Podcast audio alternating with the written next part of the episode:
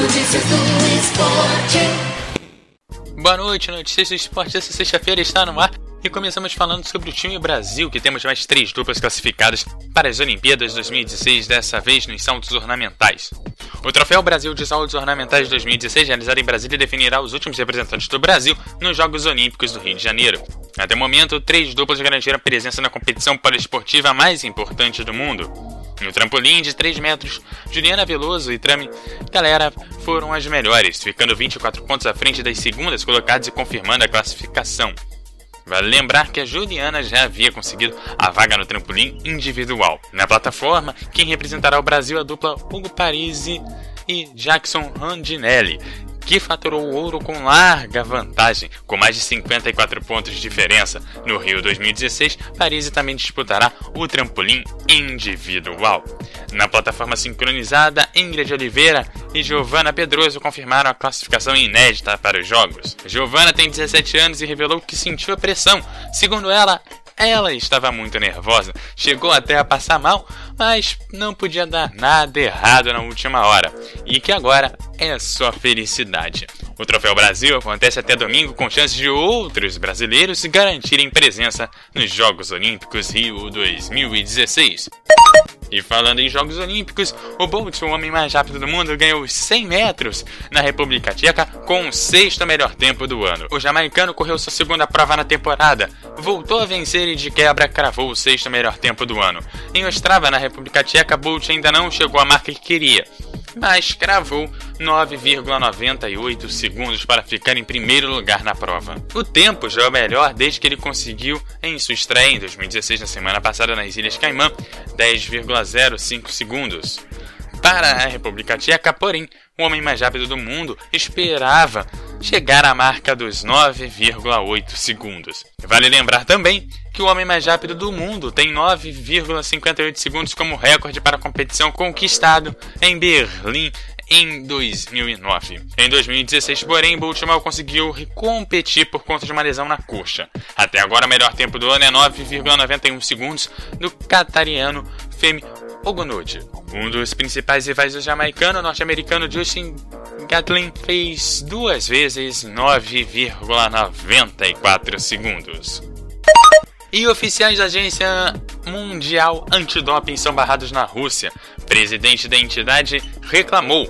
O presidente da Agência Mundial Antidoping, Craig Redi, reclamou da postura da Rússia ao impedir que comissários do órgão visitassem cidades do país categorizadas como cidades fechadas para realizar novos exames com amostras de atletas paraolímpicos.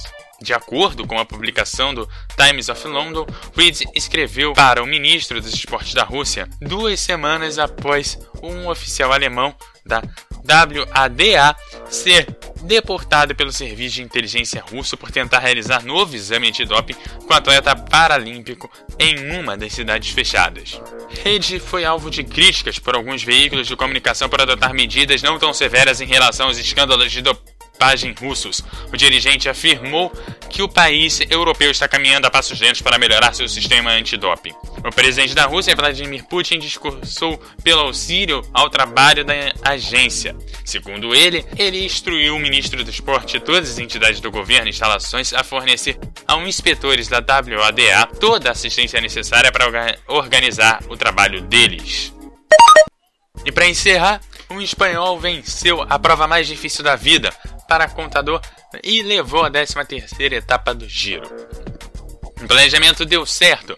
Especialista em escalar, Michael Nierf foi o melhor entre os 177 ciclistas que largaram nesta sexta-feira para a 13ª etapa do Giro da Itália. Trecho montanhoso de 170 km entre Palanova e a cidade de Friuli. A prova teve três grandes subidas, uma no começo e duas no fim, além de uma outra menor. O espanhol de 31 anos venceu com 4 horas, 31 minutos e 49 segundos.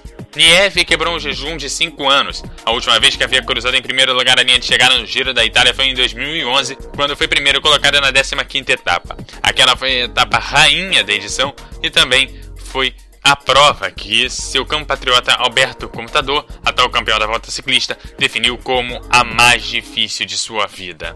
Os últimos 5 quilômetros da etapa desta sexta-feira eram de descida, a 201 metros para o fim. Michael Nieve já liderava com o italiano Giovanni Visconti em sua cola.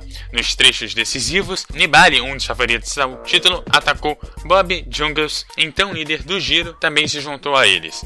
Valverde, outro favorito, estava perto, mas o espanhol soube controlar bem e disparou não dando chance aos adversários.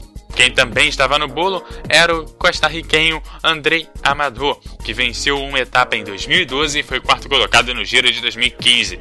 O ciclista cruzou a linha de chegada em Cidade del Friuli e é nono da camisa rosa, de líder por tempo. Nas outras, não teve alterações. A etapa rainha do Giro da Itália será disputada neste sábado, também conhecido como amanhã. Serão seis montanhas nos 210 quilômetros entre Alpago e Curvará, com mais de 5 mil metros de desnível. A prova começa amanhã às 10h30 da manhã. E o Notícias do Esporte fica por aqui. Até a próxima!